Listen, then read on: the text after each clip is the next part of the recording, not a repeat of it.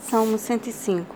Esse salmo é grande, então vou dividir em duas partes. Hoje nós vamos até o versículo 24. O autor anônimo. Louvai ao Senhor e invocai o seu nome. Fazei conhecidas as suas obras entre os povos. Cantai-lhe, cantai-lhe salmos. Falai de todas as suas maravilhas. Gloriai-vos no seu santo nome. Alegre-se o coração daqueles que buscam ao Senhor. Buscai ao Senhor e a sua força, buscai a sua face continuamente. Lembrai-vos das maravilhas que fez, dos seus prodígios e dos juízos da sua boca. Vós, descendência de Abraão, seu servo, vós, filhos de Jacó, seus escolhidos. Ele é o Senhor, nosso Deus, os seus juízos estão em toda a terra.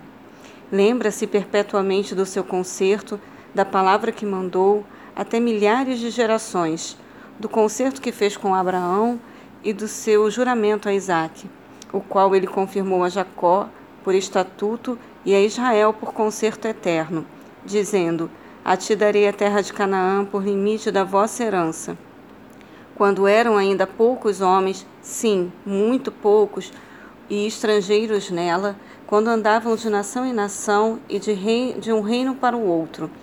Não permitiu que a ninguém que os oprimisse e por amor deles repreendeu reis, dizendo: Não toqueis nos meus ungidos e não maltrateis os meus profetas. Chamou a fome sobre a terra, fez mirrar toda a planta do pão. Mandou adiante deles um varão que foi vendido por escravo, José, cujos pés apertaram com grilhões e a quem puseram em ferros, até o tempo em que chegou a sua palavra, a palavra do Senhor o provou.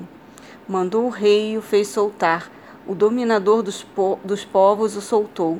Fê-lo senhor da sua casa e governador de toda a sua fazenda, para, seu, para a seu gosto sujeitar os seus príncipes e instruir os seus anciãos. Então Israel entrou no Egito e Jacó peregrinou na terra de Cã. E ele multiplicou sobremodo o seu povo e o fez mais poderoso do que os seus inimigos.